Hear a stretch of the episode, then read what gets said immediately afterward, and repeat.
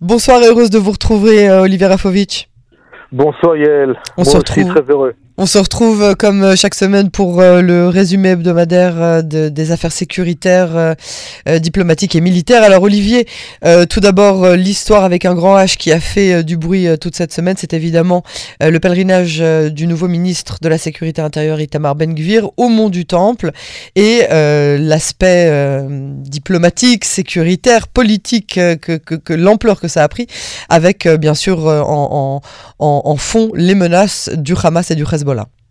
Tout à fait. En fait, une visite, euh, qui au départ ne devrait pas euh, éveiller autant de, réactions, mais euh, comme vous le savez, elle en a éveillé, elle continue d'ailleurs à le faire, puisque nous attendons une, discussion et une réunion des Nations Unies du Conseil de sécurité, qui a été appelée par les Émirats arabes unis et par la Chine, pour discuter donc de cette situation grave, gravissime, qui est le fait qu'un ministre israélien euh, pour des raisons politiques euh, qui sont les siennes, décide de monter sur le mont du Temple, quelques minutes d'ailleurs, je crois que c'était à peu près 17. Euh, voilà, moins de 20 minutes, euh, en coordination avec la police.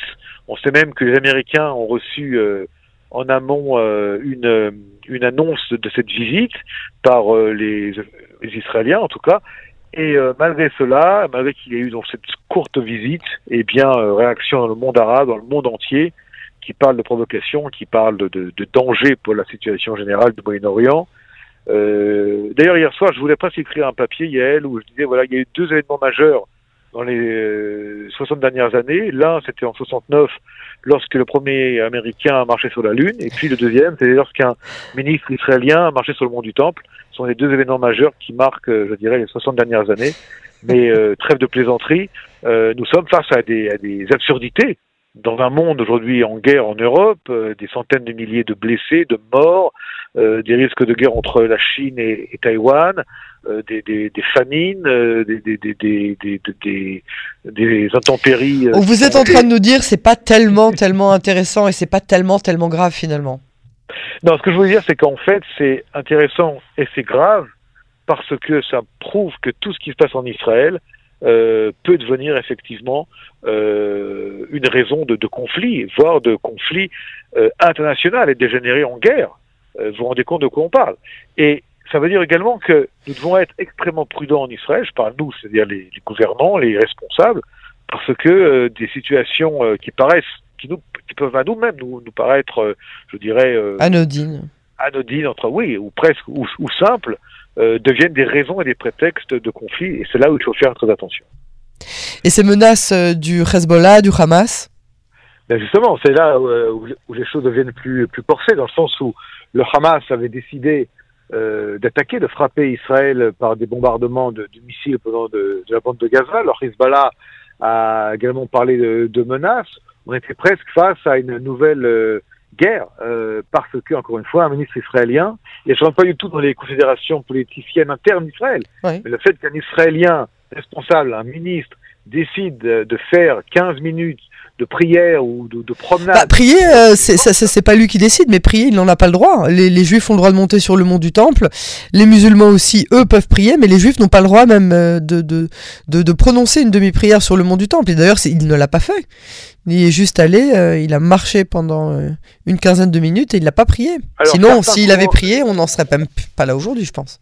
Certains, certains courants juifs dans le judaïsme refuse effectivement même, même le fait d'aller, de, de, de, marcher dans cette sur l'esplanade euh, du mont du Temple.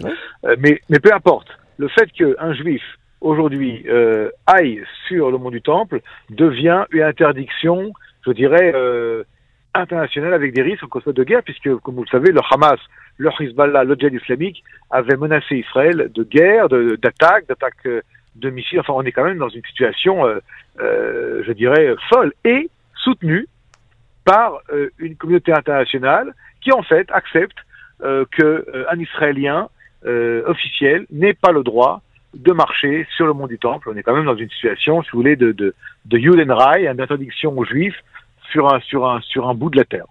Et qui se trouve, nous à moi, n'oublions pas, à Jérusalem, capitale de l'État d'Israël.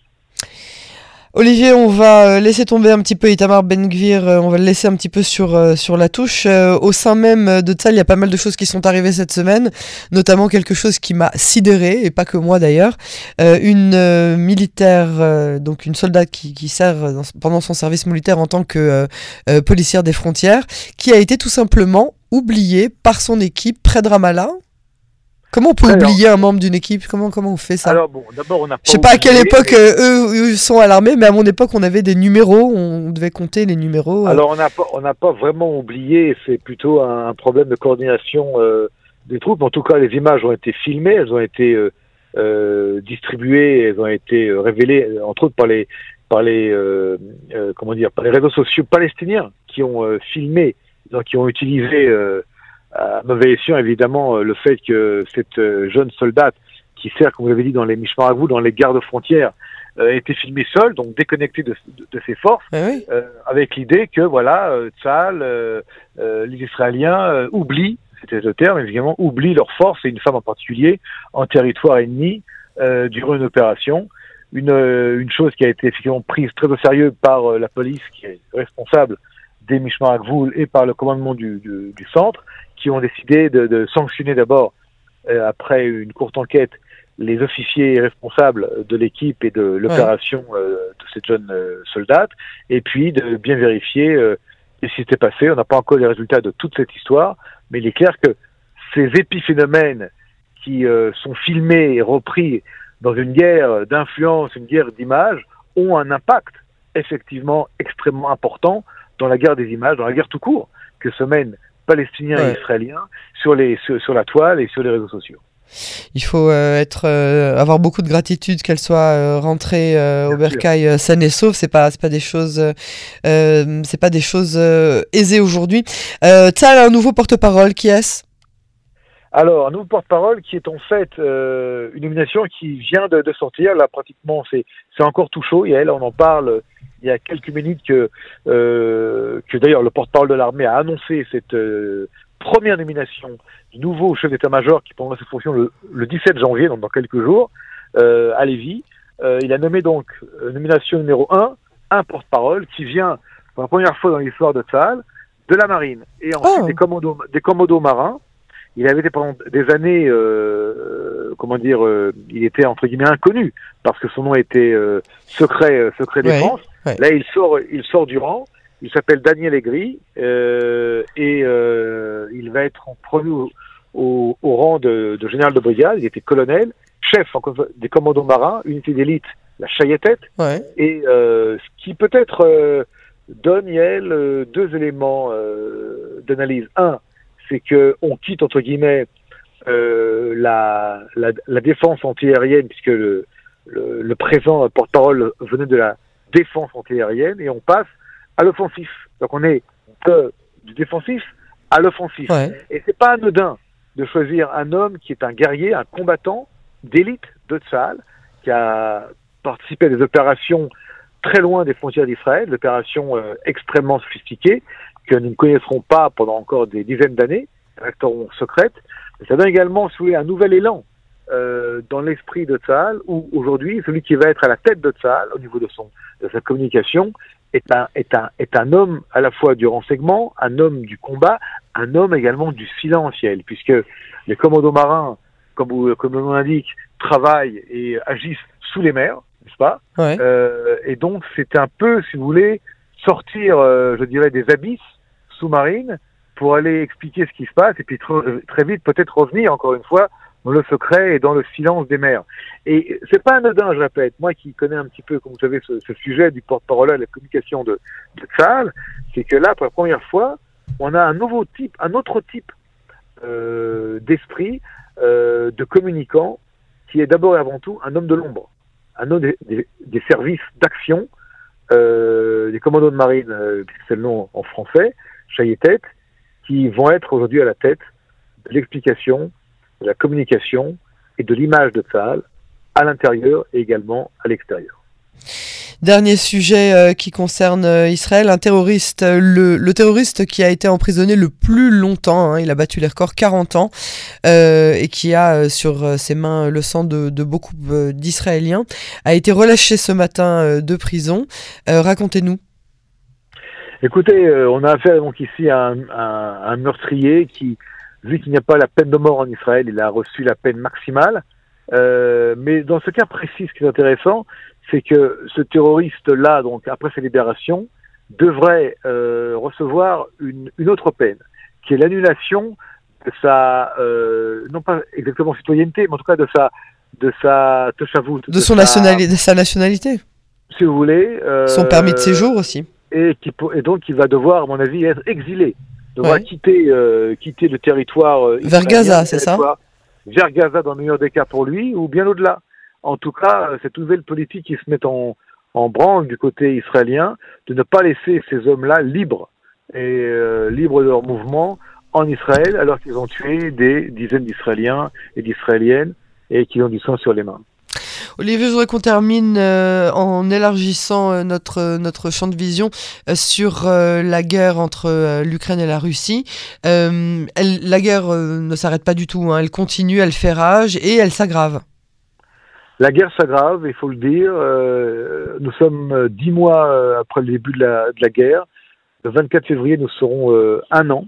Et pour l'instant, la guerre s'aggrave, la guerre s'enfonce de plus en plus dans dans, dans la, les drames, d'abord les drames humains, où il y a des dizaines, peut-être même des centaines de milliers de morts. les chiffres sont pas du tout clairs entre les Russes et les, Ukrainiens. Euh, L'utilisation de, de, de, missiles, de drones iraniens de plus en plus importants du côté russe contre des cibles civiles et des cibles euh, euh d'infrastructures énergétiques en Ukraine. Et puis, nous voyons aussi des choses qui sont euh, importantes dans le développement que vous signalez au niveau de, de l'aggravation de, la crise, c'est entre autres la France qui décide hier, par la voix de M. Macron, donc du président de la, France, d'envoyer en Ukraine des, des véhicules blindés. Euh, c'est pas encore des chars hein, exactement, ils n'ont pas de, de, chenilles, ils ont des roues, mais ils ont également des canons.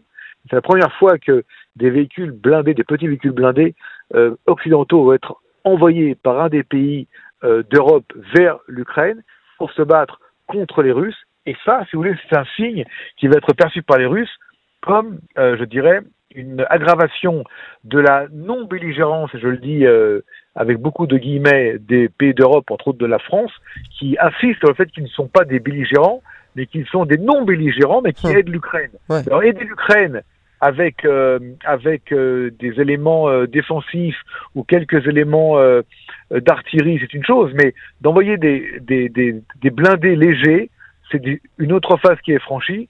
Comment va-t-elle être euh, perçue par Poutine, qui vient de recevoir une énorme claque, puisqu'il y a à peine quelques jours, c'était le, soir du, Nouvel An, euh, une frappe ukrainienne dans une ville du Donbass de Donetsk, tout à fait, qui aurait fait, selon les chiffres russes, autour de 100 morts, mais selon les estimations ukrainiennes et du service de renseignement britannique, entre 400 et 700 morts.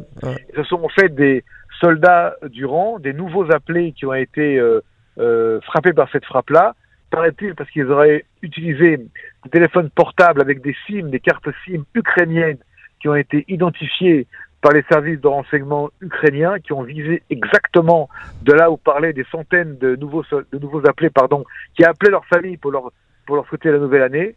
Et euh, le résultat c'est donc des centaines de morts et de blessés.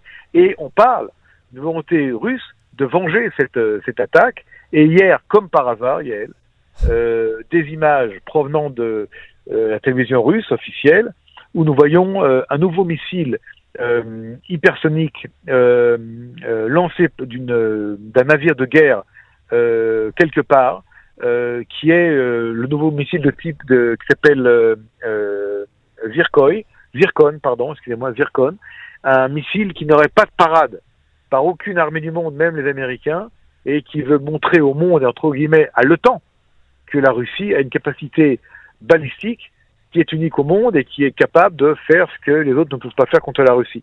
Donc, si vous voulez, beaucoup de morts du côté russe, un front qui est gelé pour l'instant, un hiver très rude, malgré le fait que les Ukrainiens ne lâchent pas le morceau, mais les Russes qui continuent à dire nous sommes prêts et ça a été dit il y a quelques heures, euh, dans une conversation entre M. Poutine et M. Erdogan, Poutine aurait dit nous sommes prêts à cesser le feu à condition que les Ukrainiens reconnaissent les nouveaux territoires russes au territoire ukrainien, c'est-à-dire les territoires du Donbass et de la Crimée, ce qui est évidemment refusé catégoriquement par les Ukrainiens. Et donc, la seule chose qui va se passer, c'est que d'ici quelques jours, il y aura un cessez-le-feu décidé par les Russes. Pourquoi? Parce que, selon les Russes, ce serait la nouvelle année du calendrier orthodoxe, et donc dans ce cadre-là euh, orthodoxe russe, et donc les Russes font une trêve. Est-ce que cette trêve sera respectée dans cette guerre où on ne respecte rien, de pire en, où le pire et le pire empire arrive euh, Nous devons attendre pour, pour en parler. Olivier Rafovitch, euh, merci beaucoup pour euh, cette analyse et à la semaine prochaine sur Cannes en français. À très bientôt et Shabbat Shalom Yael, à vous et à tous les auditeurs de Cannes en français. Merci.